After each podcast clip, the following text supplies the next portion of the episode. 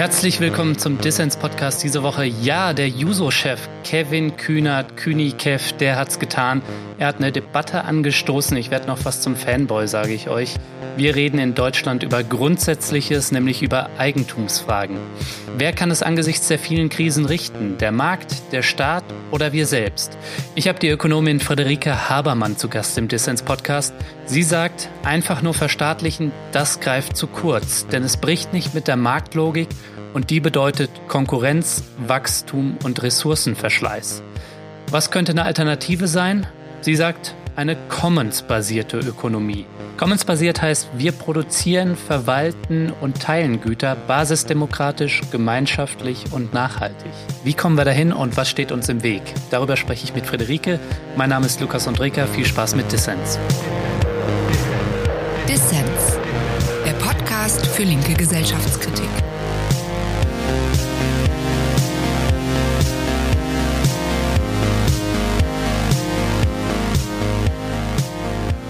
Friederike, du befasst dich viel mit Alternativen zu Krisen und Kapitalismus und damit gesellschaftliche Denkhorizonte zu erweitern. Jetzt haben wir gerade erlebt, wie der Juso-Vorsitzende Kevin Kühnert es gewagt hat, über ein Wirtschaften jenseits des Kapitalismus nachzudenken in einem Zeitungsinterview. Das Ergebnis war kollektive Hysterie bis hin zum Ruf, den Kapitalismus im Grundgesetz zu verankern. Wie hast du denn das Ganze erlebt, diese Episode? Aber ich habe mich gewundert über die starke Reaktion, die vielleicht sogar ähm, vor ein paar Jahren verhaltener ausgefallen wäre, könnte ich mir vorstellen, als es noch unsagbarer war, dass es Lösungen jenseits der Marktwirtschaft geben muss. Und im Augenblick, wo wirklich öffentlich diskutiert wird, ähm, ob Gebäude enteignet werden, ob Wohnungsgesellschaften enteignet werden, ich meine, das hätten wir uns vor ein paar Jahren überhaupt nicht vorstellen können. Und ich glaube, dass gerade deshalb um zu vermeiden, dass der Denk- und Sagbarkeitsraum gesellschaftlich noch weiter geöffnet wird, äh, die Reaktion so hysterisch war auf diese Äußerung. Mhm. Ist eine Vergesellschaftung von so Konzernen wie BMW oder eben großen Wohnkonzernen aus deiner Sicht erstrebenswert? Also es macht jedenfalls keinen Sinn, dass sie privat sind, äh, weil es ein Mythos ist, dass sie automatisch deshalb besser geführt würden. Und es macht vor allem keinen Sinn, dass die Profite privatisiert werden, zumal uns die Erfahrung zeigt, dass wenn Banken ins Schlingern kommen, aber gerne auch bei allen möglichen anderen Konzernen dann äh, in dem Moment, wo es wirklich Krisen gibt und wo wirklich Verluste gemacht werden, diese Verluste dann auch sozialisiert werden, wie man so schön sagt, also ähm, eben auf die Gesellschaft umgetragen werden. Insofern gibt es keinen Grund, dass man diese Konzerne nicht verstaatlichen sollte. Aber letztendlich ist damit nicht viel gewonnen, weil sich an den Logiken, Wachstumszwang und ähnliches nichts geändert hat. Du beschäftigst dich ja in deinen Büchern zuletzt ausgetauscht, eben viel mit der Frage Markt, Staat oder Alternativen zu diesen Gegensätzen. Und wir erleben es ja jetzt wieder, dass die Denkhorizonte eingegrenzt sind auf ja entweder kapitalistisches Privateigentum oder eben die Verstaatlichung und dann schreien viele schnell Planwirtschaft. Und du beschäftigst dich viel mit solidarischer Ökonomie und Commons statt Eigentum. Vielleicht kannst du einmal versuchen einzuordnen, wie sich so eine Perspektive auf diese gegenwärtige Debatte auch irgendwie übertragen lässt. Also bei der Deutschen Wohnen zum Beispiel ist es ja genau die Frage, äh, die sich mit Commons auch sehr gut greifen lässt. Warum sollte, sollten Menschen Profite dadurch erwirtschaften, dass andere Menschen wohnen müssen? Mhm. Und wenn jetzt Deutsche Wohnen enteignen heißen würde, die Häuser denen, die drin wohnen, dann heißt das ja immer noch nicht irgendwie, man hat jetzt gar keine Ausgaben und muss sich um nichts mehr kümmern, sondern man muss eben die Verantwortung dann auch für die Häuser übernehmen. Aber die Menschen machen das äh, nicht, um hinterher Geld zu haben, sondern weil eben diese Häuser gut im Schuss sein sollen, damit man da gut drin leben kann. Und in dem Moment, wo das so wäre, wären diese Häuser Commons. Also Eigentum ist eigentlich ein relativ junger Begriff, der erst mit der liberalen Marktwirtschaft wirklich äh, so in die Welt kam. Und insofern ist nicht zu verwechseln Eigentum mit Besitz, weil wenn ich in einem Haus wohne, ist es mein Besitz. Aber wenn ich es einfach nur vermiete, um hinterher Profit rauszuschlagen, dann wäre es nicht mein Besitz, sondern ausschließlich mein Eigentum. Mhm. Deutsche Wohnen und Co. enteignen, da hatten wir den Michael Prütz im Podcast und dass die, äh, mhm. wenn es um Enteignung geht, nicht einfach über eine Verstaatlichung nachdenken, sondern darüber, das in so ein, ja, in so eine Gesellschaft zu überführen, die auch verhindert, dass das Land Berlin Profite mit den Häusern macht. Das erleben wir auch, dass mhm. zum Beispiel in Frankfurt, dass ähm, die Wohnungsbaugesellschaften wie profitorientierte Unternehmen geführt werden. Mhm. Also Verstaatlichung ist dann vielleicht auch der falsche Begriff, sondern man muss dann auch vielleicht vielschichtiger drauf schauen. So mein Gefühl. Genau, also der bessere Begriff wäre dann Vergesellschaftung. Aber der noch bessere Begriff ist Commons, weil es eben nochmal deutlicher ausdrückt, dass es eigentlich eben dieser ganzen Marktlogik von äh, man macht etwas, um hinterher Geld zu haben, rausgenommen ist. Und in anderen Ländern, zum Beispiel in Italien, wo auch der Kampf um die Wasserunternehmen sehr stark war, ist der Begriff Commons dadurch sehr stark in die Bevölkerung auch gekommen, das eben als Commons zu begreifen und das Recht dieses Commons zu verwalten und sich da selbst drum zu kümmern, einzufordern, auch vom Staat. Du hast ja auch das Buch Economy geschrieben. Mhm. Ähm, was ist das für ein Wortspiel und was muss man sich darunter vorstellen? Ja, steckt natürlich das Wort Commons da drin. Ähm, eigentlich ist Commons nichts anderes als das deutsche Wort Allmende, aber im Deutschen hat es immer so diesen Touch von, man denkt so an so eine mittelalterliche Wiese, wo die Kühe und Schafe drauf durften und weiter denkt man eigentlich auch nicht. Und Economy ist ansonsten natürlich das Wortspiel mit Economy im Sinne von gesamtgesellschaftlicher Wirtschaft. Weil wenn ich in Ansätzen alternativen Wirtschaftens mit Menschen, die bewusst Commons miteinander betreiben und auf dieser Logik miteinander was machen oder dies auch traditionell machen. Es gibt ja auch weltweit Beispiele von Commons, die traditionell noch als Commons verwaltet werden. Aber dann heißt es immer schnell, ja, das kann ja in einer kleinen Gemeinschaft funktionieren, aber es kann nicht mhm. gesamtgesellschaftlich funktionieren. Und das kann es. Und das kann man zeigen. Und da bin ich auch nicht die Einzige, die darauf hinweist gerade um so dieses Gegengewicht zu den kleinen Gemeinschaften zu haben, beziehe ich mich dann auch sehr gerne auf Jeremy Rifkin, der als weltweit bekanntester Zukunftsforscher und liberaler Ökonom genau das in seinem Buch Die Null-Grenzkostengesellschaft auch macht. Also der sagt, die ganze Menschheit könnte sich heute in einem globalen Commons vernetzen und so miteinander mhm. sich organisieren. Den Vorwurf, den höre ich auch oft und das ist auch was, wo ich manchmal nicht weiß, was ich darauf antworten soll. Ich nehme an, du lebst in so einem kommunistischen Wohnprojekt, oder? Genau, also beide, wenn ich verankert bin, bei dem einen seit 15 Jahren und in dem anderen jetzt seit einem halben Jahr auch ähm, funktionieren nach Commons, könnte man argumentieren, ja. Mhm. Das ist schön und gut und sowas strebe ich auch an äh, für mein Wohnen in der Zukunft. Gegenwärtig wohne ich noch zur Miete.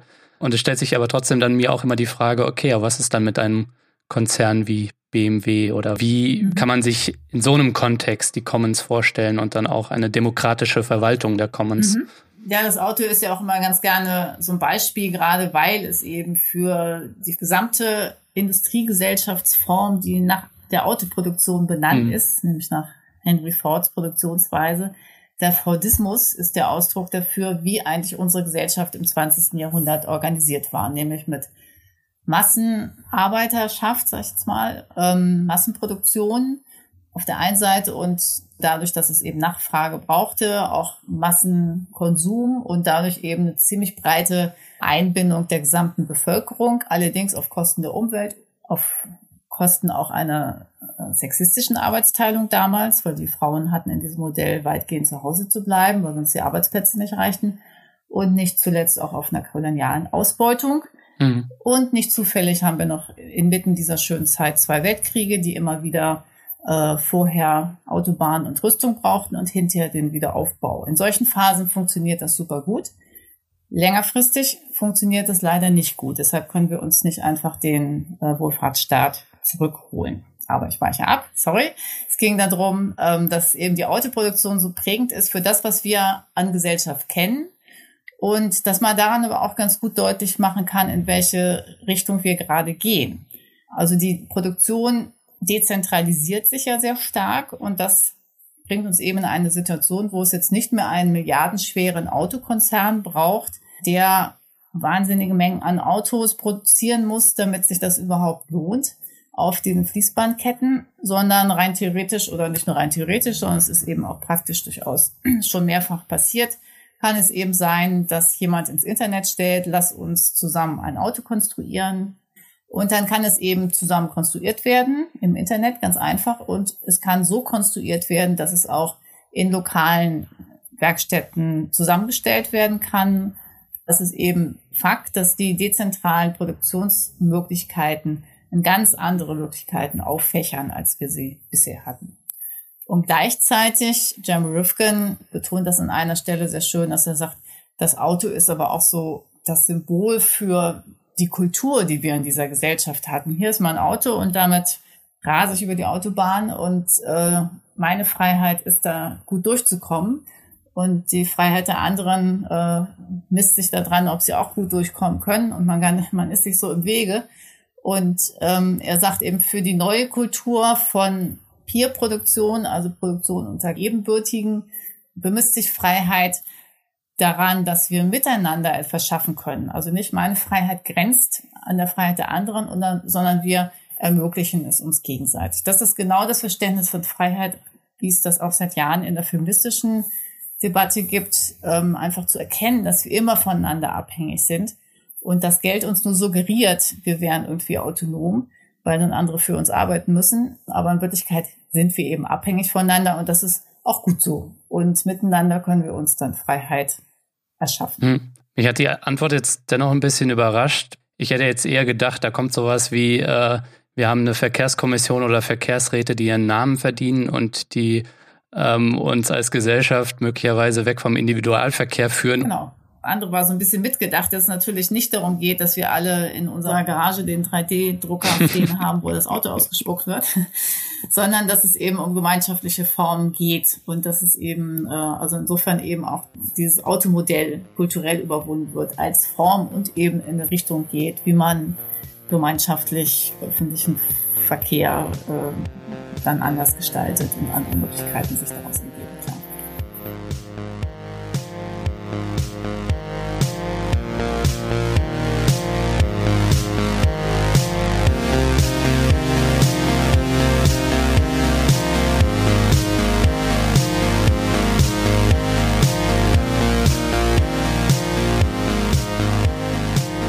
Wie immer geht an dieser Stelle mein Dank an alle Fördermitglieder von Dissens. Eure monatlichen Beiträge machen es möglich, dass wir gute Ideen für alle senden können. Damit wir Dissens wirklich dauerhaft auf stabile Beine stellen können, brauchen wir einige Menschen mehr, so etwa 500 Fördermitglieder insgesamt. Das ist viel, aber ich denke, wir können es schaffen. Wenn dir Dissens gefällt und du möchtest, dass es diesen Podcast weiterhin gibt, dann überleg dir doch, ob du auch Fördermitglied werden kannst. Helfen kannst du uns schon mit 2 Euro im Monat. Alle Infos hierzu gibt's auf der Internetseite dissenspodcast.de, der Link auch in den Show Notes. Als Fördermitglied tust du nicht nur was Gutes, nein, es winken auch Bonusinhalte. Auch diese Folge verlosen wir wieder ein Buch und zwar eins von Friederike Habermann. Ist noch nicht ganz klar welches, aber wenn du die Chance haben willst, dann werde Fördermitglied. Zum Start von Dissens kannst du 30 Tage kostenlos reinschnuppern.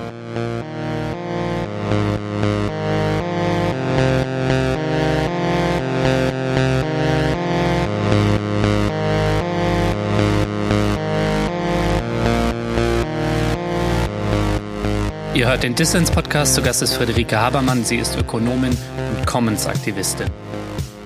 Friederike, vielleicht kannst du einmal erläutern, was ist eigentlich die Geschichte der Commons? Was hat der Kapitalismus mit ihnen gemacht? Und was ist mit der Tragik der Commons, beziehungsweise der Tragik der Allmende, die ja in den klassischen Wirtschaftswissenschaften vor allem angenommen wird? Also die Behauptung, dass wir es gemeinsam nicht hinbekommen, die Commons zu managen, sondern dass es Markt oder Staat braucht. Ja, ich hatte ja schon gesagt, ähm, man denkt so an das mittelalterliche Dorf mit der Wiese da drin. Faktisch ist es so, dass aller Boden Commons war. Also die Vorstellung mhm. bis ins 18. Jahrhundert, weit ins 18. Jahrhundert hinein.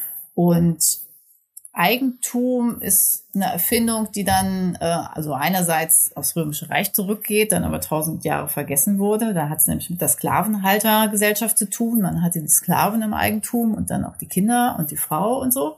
Aber das wurde tausend Jahre wieder vergessen und erst Ende des Mittelalters äh, fängt es so an, dass äh, der Adel so sagt, ähm, wohnt ihr eigentlich nicht auf meinem Grund und Boden und dann könnt ihr ja Pacht zahlen und dann wird sozusagen Eigentum erfunden eigentlich in dem Sinne nochmal. Und das führt dann im Umbruch zur Neuzeit dazu, dass eben auch die Oberschicht dann Landbevölkerung vertreibt, um da tatsächlich auch Schafe für Schafwollexport etc. Mhm. zu betreiben und äh, dieses Pachtsystem auch schon dazu führt, dass eben nur noch die effizientesten Bauern überhaupt die besten Pachtzinsen zahlen können und die anderen kriegen kein Land mehr und die effizientesten werden immer größer und die anderen werden landlos. Und so kommt es eben zur Wegnahme der Commons im ursprünglichen Sinne als Land. Yes. Mhm. Und die Tragik der Allmende ist von Garrett Hardin ein Artikel gewesen von 1968, wo er genau diese Vorstellung wieder von, dem, von der Wiese im mittelalterlichen Dorf nimmt und sagt, ja, ähm, wenn jeder Bauer da jetzt seine Kühe und Schafe drauf äh, treiben kann, dann ist ja klar, dass der äh, möglichst viel Geld machen will und deshalb möglichst viel Wolle und Milch verkaufen will und äh, deshalb ist diese Wiese dann irgendwann überweidet und geht kaputt. Das ist die Tragik der Allmende.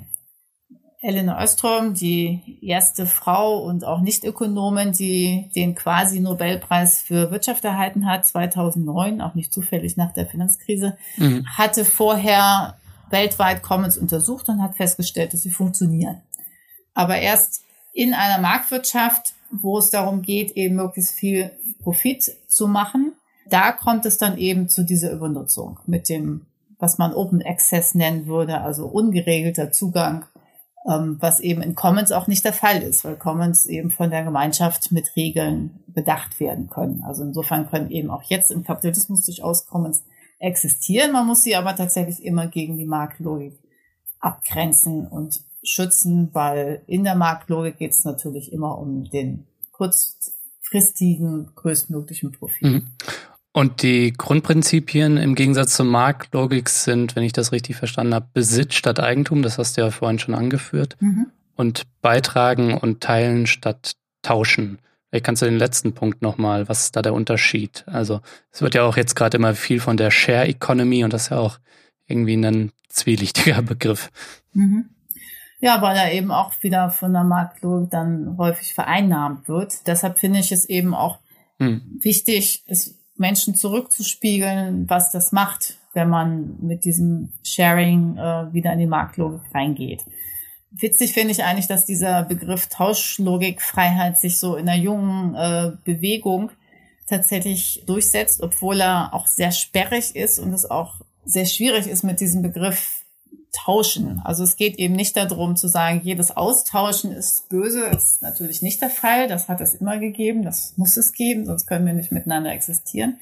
Aber wenn wir hm. diese Tauschlogik leben, dann kommt gleich eine Reihe sehr verquerer Mechanismen mit rein. Jedes wirtschaftliche Buch fängt eigentlich mit dem Standardbeispiel an, auch von Jaris Varoufakis. Wie erkläre ich meiner Tochter die Wirtschaft? einer unserer Vorfahren hätte einen Apfel gehabt und der andere hätte eine Banane gehabt und wo sie ausgetauscht haben, wäre das ein unvollkommener Markt gewesen. Das ist anthropologisch nicht so gewesen. Es hat nie eine Gesellschaft gegeben, bevor Geld eingeführt wurde, wo Individuen miteinander nach Tauschlogik getauscht haben. Weil wenn das nach Marktlogik passiert wäre tatsächlich, dann hätte die Person mit der Banane wahrscheinlich gesagt, ähm, du willst vielleicht mal eine Banane haben, aber die ist viel mehr wert als dein Apfel. Und deshalb beiß ich jetzt was ab oder schmeiß ein bisschen was weg, äh, damit du nur die halbe Banane kriegst. Und das ist der Wert deines Apfels und mehr kannst du nicht kriegen. Wenn es einfach ein bedürfnisorientierter Austausch ist, dann sagt die Person mit der Banane, mir ist es egal, ob ich Apfel oder Banane esse, wir können tauschen, wenn du gerne möchtest. So, das ist ja völlig okay. Aber in dem Moment, wo man wirklich sagt, so und so viel ist die Banane wert, kommt es dann eben auch dazu, wenn der einen Bananenhaufen hat und der andere hat gar keinen Apfel, dass der Mensch mit dem Apfel verhungert, während der Bananenhaufen vergammelt. Und das ist ja das, was wir tagtäglich erleben. Also zigtausende Menschen sterben an dieser Logik tagtäglich. Und äh, das wird allen Gerede zu Menschenrechten zum Trotz irgendwie als selbstverständlicher Kollateralschaden dieses angeblich besten Systems, äh, das wir ersehen können, hingenommen. Das ist schon unglaublich und ist wirklich nur ein kleiner Teil von dem, was Marktlogik macht. Was jetzt, glaube ich, jemand sagen würde, der sich den ja, klassischen Wirtschaftswissenschaften oder der jetzt irgendwie den Kapitalismus feiert, der würde, glaube ich, sagen, dass es ohne den Markt äh, historisch gesehen auch nicht funktioniert hat. dass die bisherigen Versuche, Ressourcen zu allozieren oder eben zu planen, was gearbeitet werden muss und wie viel und für wen und welche Bedürfnisse befriedigt werden müssen, dass die historisch auch nicht funktioniert haben. Wie kann das in der Zukunft also funktionieren? Wenn ich es richtig verstanden habe, dann beziehst du dich jetzt auf den Realsozialismus. Genau. Der ja sogar einiges an Marktlogiken immer wieder übernommen hat und der Zentralplanung bedeutete, und Commons bedeutet sicherlich keine Zentralplanung, sondern bedeutet eben äh, mhm. selbstbestimmtes Wirtschaften, was dezentral vernetzt ist, eben Peer-to-Peer, -peer, wie man heute sagt, also auf gleicher Ebene und nicht für fünf Jahre irgendwie zentral von irgendeinem Parlament verabschiedet.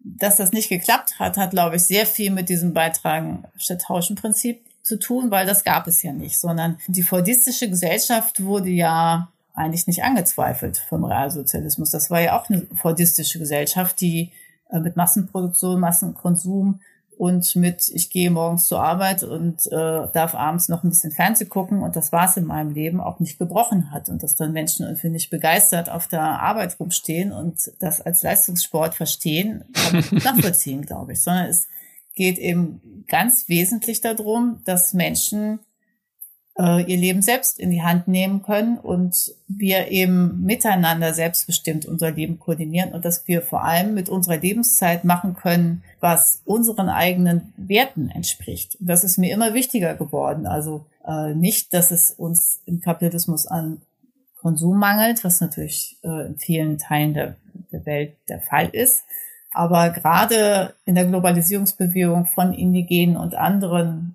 Bewegungen, die eigentlich sehr arm sind, habe ich eben diesen anderen Umgang, habe ich von Commons gelernt und damit auch gelernt, dass es wesentlich darauf ankommt, zum Glücklichsein, wie wir uns organisieren.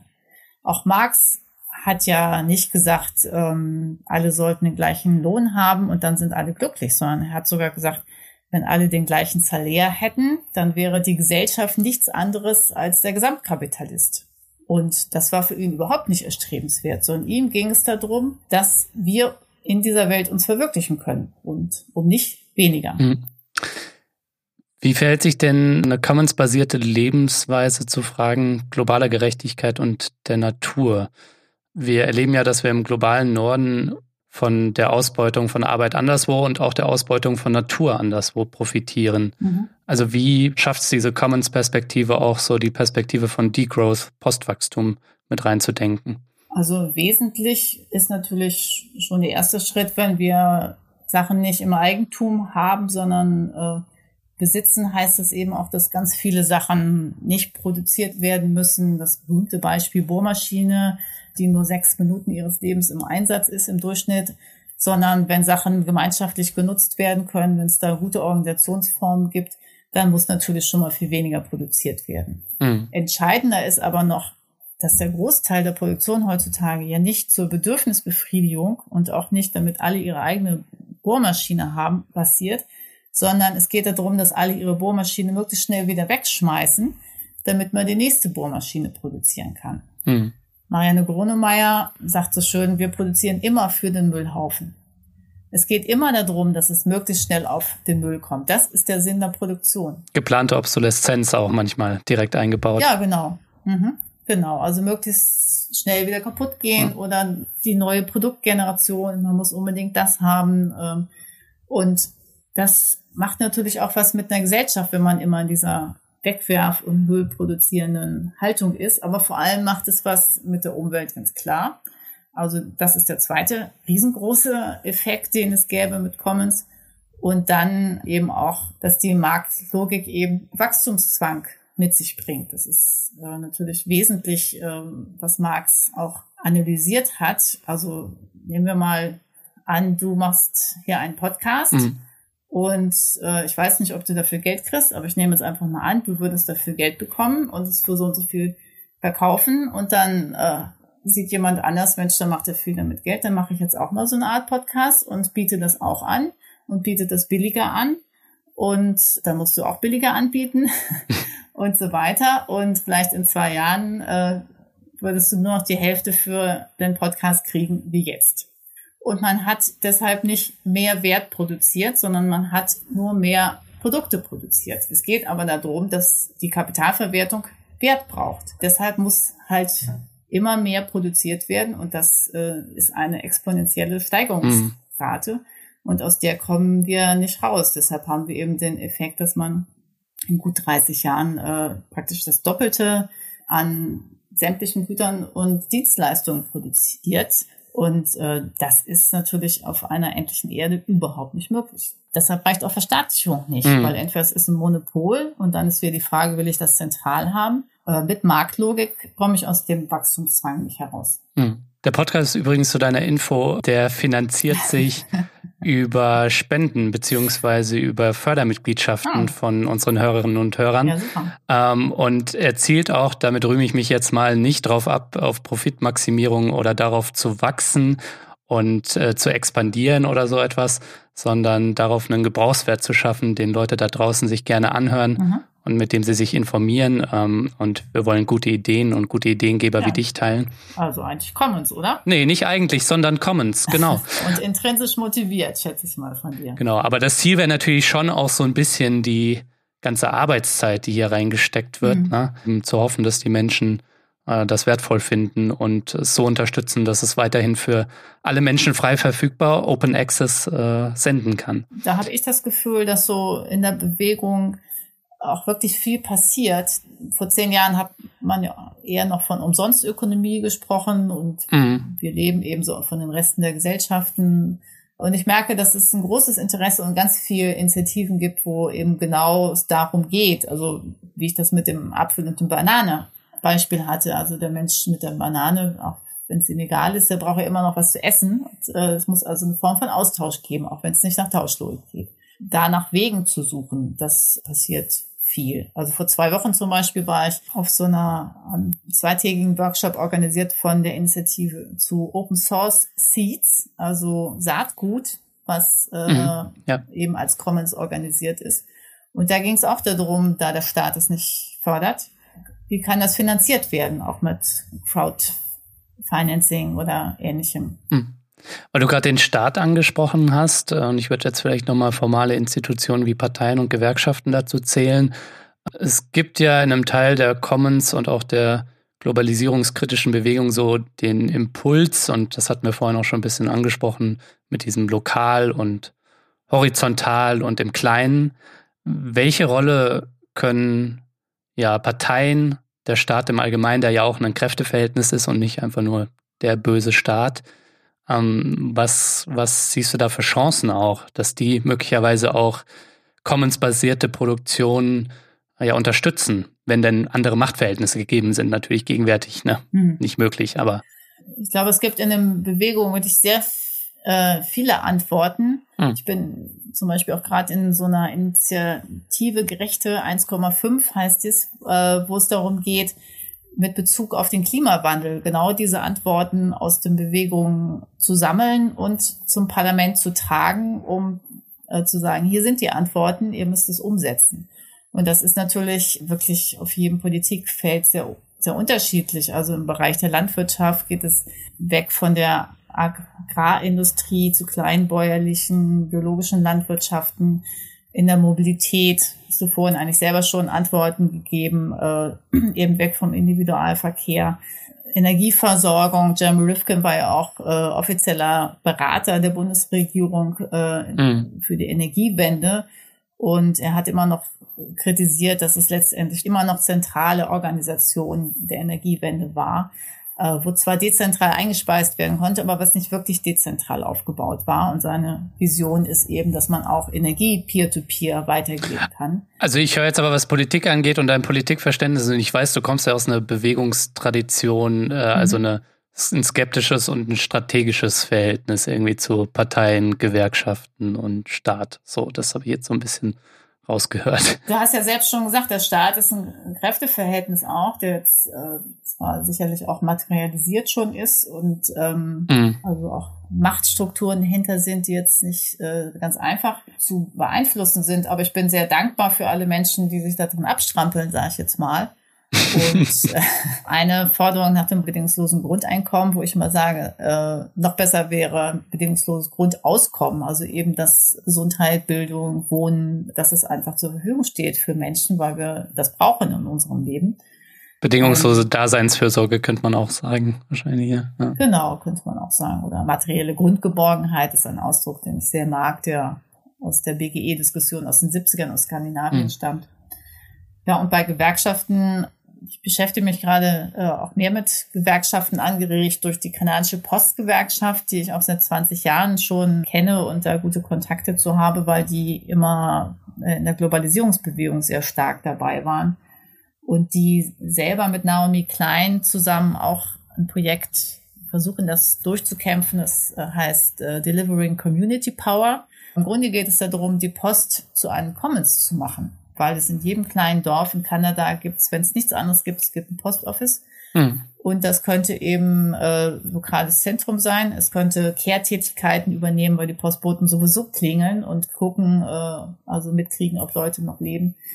Was ich sagen wollte, Gewerkschaft kann auch so oder so sein. Also ähm, das ist auch nur ein Aspekt, der mich wirklich begeistert an der kanadischen Postgewerkschaft die sehr verankert sind in der Bevölkerung und von denen stark unterstützt werden in vielen Fragen, weil die sich eben auch nicht nur auf ihren eigenen Gehalt beziehen, sondern weil sie eben auch diesen gesamtgesellschaftlichen Umbau im Blick haben und sich auch mit Rassismus, Sexismus seit Jahren sehr auseinandersetzen, tolle Bildungsprogramme machen, ähm, Kapitalismus äh, als solchen benennen, sich in alle möglichen Fragen einmischen. Und das kann Gewerkschaft sein, das kann man sich ja gar nicht vorstellen. Ich glaube, da erleben wir hier und da in, in Deutschland, glaube ich, auch bei den Gewerkschaften einen, einen Umdenken, wo es auch um gesellschaftspolitische Themen geht. Ja, so. den Eindruck habe ich auch, ja.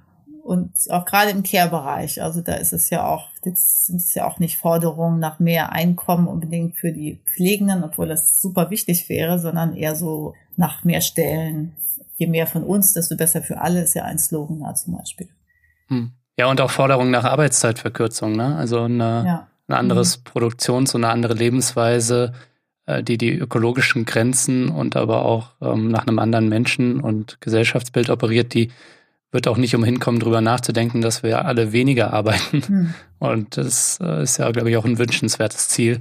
Das, da merkt man, glaube ich, auch so, dass das bei den Gewerkschaften wieder ein bisschen mehr ankommt und dass es nicht nur darum geht, um die hm. Verteilung irgendwie des Profites. Ja. Ich hatte jetzt gerade ein Interview auch mit kanadischen Postgewerkschaften, wo ich erstmal mitbekommen habe, dass viele Gewerkschaften wirklich so Profitlogiken haben, von wegen, die verdienen so wenig Lohn, äh, die lohnt sich nicht, wenn wir die vertreten, dann kriegen wir nicht genug Beiträge und deshalb ist da der Return on Investment nicht hoch genug. Okay. Also Aber um deine Frage von vorhin, dass ich jetzt nicht so super eng mit Staat und Gewerkschaften bin, nochmal zu Ende zu führen, so ganz perspektivisch einerseits, aber andererseits auch im Hier und Jetzt finde ich Rätesysteme schon sehr spannend. Also im Augenblick gibt es ja Ernährungsräte, es gibt Care-Räte, fangen Klimaräte an, also was ja auch nichts anderes ist, als dass Menschen sich lokal zusammensetzen und sagen, okay, also es, so und so ist die Situation, wir wollen sie anders haben, was können wir eigentlich miteinander tun? Und das finde ich super spannende Ansätze. Mhm. Und interessanterweise organisieren sie sich heute um Themen und nicht mehr früher, wie früher ja. über Berufsfelder, irgendwie die Arbeiter oder so ja, Datenräte, so. Also so, dass irgendwie auch die unterschiedlichsten Perspektiven drin vorkommen. Stimmt. Hm. Ja. ja, ist spannend. Hm, genau. Was man allerdings auch beobachten muss, jetzt gerade irgendwie bei Mietinitiativen und so, deswegen fand ich es ja auch so spannend, dieses Deutsche Wohnen und Co.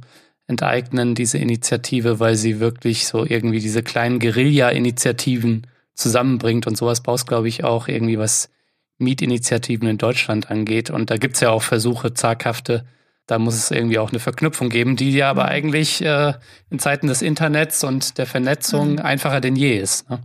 Ja, ich denke, dass so die Räte, die Kehrräte und die Ernährungsräte und so, dass die sich untereinander ja schon vernetzen. Aber klar, mhm. also wenn es dann eben auch nochmal Vernetzung darüber hinaus gibt, dann ist es wirklich so, dass es natürlich schon auch Formen ausprobiert werden, die zentrale staatliche Systeme von privatwirtschaftlichen ganz zu schweigen, äh, können es ja schon auch ersetzen können. Also jetzt äh, im Gegebenen jetzt nicht vollkommen, aber dass da schon auch Strukturen gelernt werden, die auch weiterführend sein können. Mhm.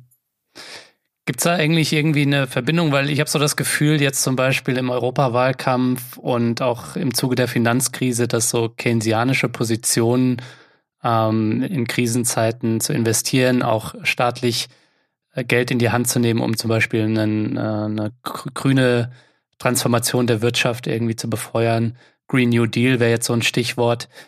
Kann das irgendwie ein Sprungbrett dann auch zu einer Commons-Ökonomie sein oder liegt das dann irgendwie doch weit auseinander? Ja, es muss ein Sprungbrett zu einer commons-basierten Wirtschaft sein, weil ich ja vorhin hm. schon angedeutet habe, dass die keynesianische Wirtschaftspolitik wirklich sehr kurzfristig nur funktioniert. Hm. Und dann massiv in Schlingern kommt. Und andererseits ist es natürlich auch so, dass man jetzt mit Commons und tauschlogikfreien Wirtschaften nicht morgen gesamtgesellschaftlich äh, das mhm. umsetzen kann. Insofern würde ich mal sagen, ganz pragmatisch sagen, ja, es muss erstmal in eine Richtung von Green New Deal gehen, in dem Sinne, dass der Staat eben versucht, alles zu fördern, was es da irgendwie gibt. Aber es darf nicht bedeuten, weil New Deal ja eigentlich dafür steht, der Ausdruck aus der Wirtschaftskrise äh, Anfang der 30er, äh, der Staat greift ein und dann geht das Wirtschaftswachstum wieder richtig los. Und das ist natürlich gleichzeitig wieder kontraproduktiv, weil Wirtschaftswachstum an sich, den Punkt hatten wir schon, eben einfach zu ressourcenverschlingend ist, hm. als dass es einfach so gehen kann. Das ist ja durchaus auch eine Kritik daran, äh, zu glauben, wir können jetzt alles in erneuerbare Energien machen und äh, kurzfristig jedenfalls äh, müssen wir dann nichts in unserem Lebensstil ändern, sondern es muss eben schon auch mit anderen Logiken einhergehen. Ich bin nicht diejenige, die sagt, wir müssen unbedingt verzichten, weil zurück zur Beispiel Bohrmaschine, ich finde es jetzt nicht ein Verzicht, wenn wir uns die teilen, wenn wir es nur sechs Minuten äh, anhaben in ihrer Existenzweise. Aber es muss eben ganz andere Logiken geben, die dann weiterführen können, weil es mit der keynesianischen Wirtschaftspolitik einfach nicht lange hm. gehen kann. Oder wir müssen das, was jetzt vielen als Verzicht vorkommt, schmackhaft machen, weil es möglicherweise irgendwie die Verbindung zu Menschen in der Nachbarschaft irgendwie stärkt oder so. Mhm. Und weil es vielleicht auch was Schönes sein kann. Also ich habe letztens zum Beispiel gelesen, das Auto wird im Schnitt eine Stunde am Tag genutzt und dann steht es nur noch rum ah. und ja. verschlingt Platz ja. in unseren Städten. Genau. So. Ja, und die haben übrigens Commons, ne? Also die Autos kriegen Fett Commons Parkplätze. Ja. Manchmal muss man inzwischen was für zahlen, aber. Stimmt, ja, so habe ich das auch noch nicht da betrachtet. Sich manche Obdachlose drüber, manche Obdachlose drüber freuen. Ja. Ne? Stichwort globalisierungskritische Bewegung. Du warst ja von Anfang an dabei, sogar bei den mhm. Zapatistas mhm. in Mexiko. Mhm. Wo siehst du die globalisierungskritische Bewegung heute? Hat sich das schon weiterentwickelt und was lässt sich aus Niederlagen lernen aus den vergangenen? Na, ich glaube, dass jede Bewegung, wenn sie niedergeht, aus unterschiedlichen Gründen, also Globalisierungsbewegung ist ja auch stark zerschlagen worden mit Genua und anderen, dass sie äh, sich dann in den Stadtteilen oder in den lokalen Orten niederschlägt und die Leute auch erstmal wieder gucken, was können wir bei uns umsetzen. Und insofern ist sie nicht einfach weg, sondern wird erstmal unsichtbarer und kommt dann auch wieder als sichtbare Bewegung hoch, was wir, glaube ich, im Augenblick ganz stark sehen mit der Klimabewegung wo ganz viele Bezüge sind zwischen Globalisierungsbewegung und mhm. Klimabewegung. Also ist für mich eigentlich sozusagen äh, Globalisierungsbewegung ist tot, es lebe die Klimabewegung, mhm, ja, also sozusagen das, was daraus erfolgt ist. Und im Augenblick habe ich das Gefühl, dass es wieder mehr in so eine Vernetzung auf internationaler Ebene geht. Also nächstes Jahr zum Beispiel im Mai 2020 findet in Barcelona das äh, Weltsozialforum der transformativen Ökonomien statt.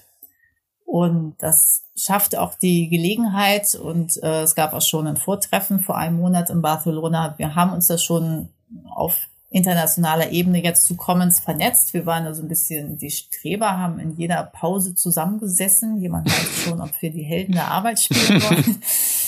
Äh, und äh, ja, jetzt geht es darum, das in unsere Länder zu tragen und uns gegenseitig äh, zu befruchten mit unseren Praktiken und den unterschiedlichen äh, Debatten, wie Commons verstanden wird und geliebt wird und äh, das auch verstärkt nach außen zu tragen, um deutlich zu machen, wir werden es mit diesem Wirtschaftssystem nicht hinkriegen, sondern es muss schon auch in eine ganz andere Richtung gehen.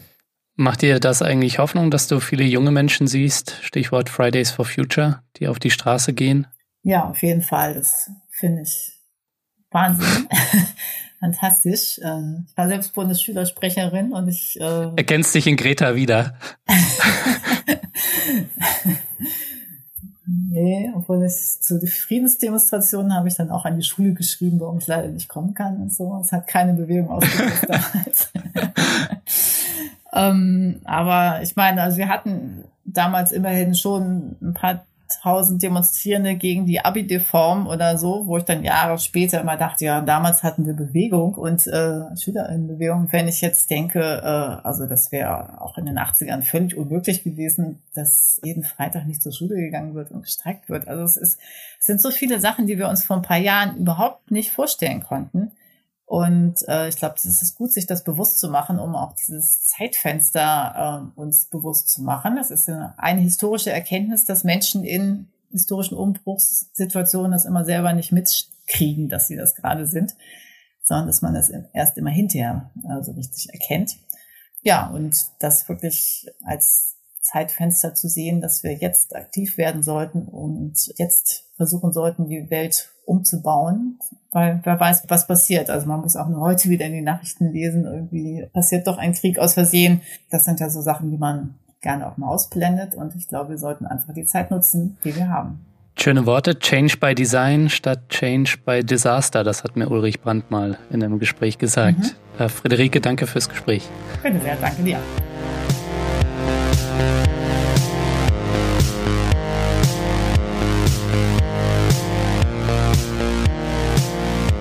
Das war der Dissens-Podcast für diese Woche. Zu Gast war Friederike Habermann, Ökonomin und Commons-Aktivistin. Zuletzt sind von ihr erschienen die Bücher Economy und Ausgetauscht. Eines der beiden Bücher verlosen wir diese Folge und zwar unter allen Fördermitgliedern und all denen, die es bis zur nächsten Folge werden. Ihr wollt mehr von Dissens, wie ihr den Podcast abonnieren könnt. Dazu gibt es alle Infos auf dissenspodcast.de. Und vergesst nicht, Dissens ist Teil der Commons-Ökonomie. Damit wir weiterhin gute Ideen für alle senden können, brauchen wir eure Unterstützung. Wenn ihr es euch leisten könnt, dann sponsert doch diesen Podcast. Das geht schon ab 2 Euro im Monat.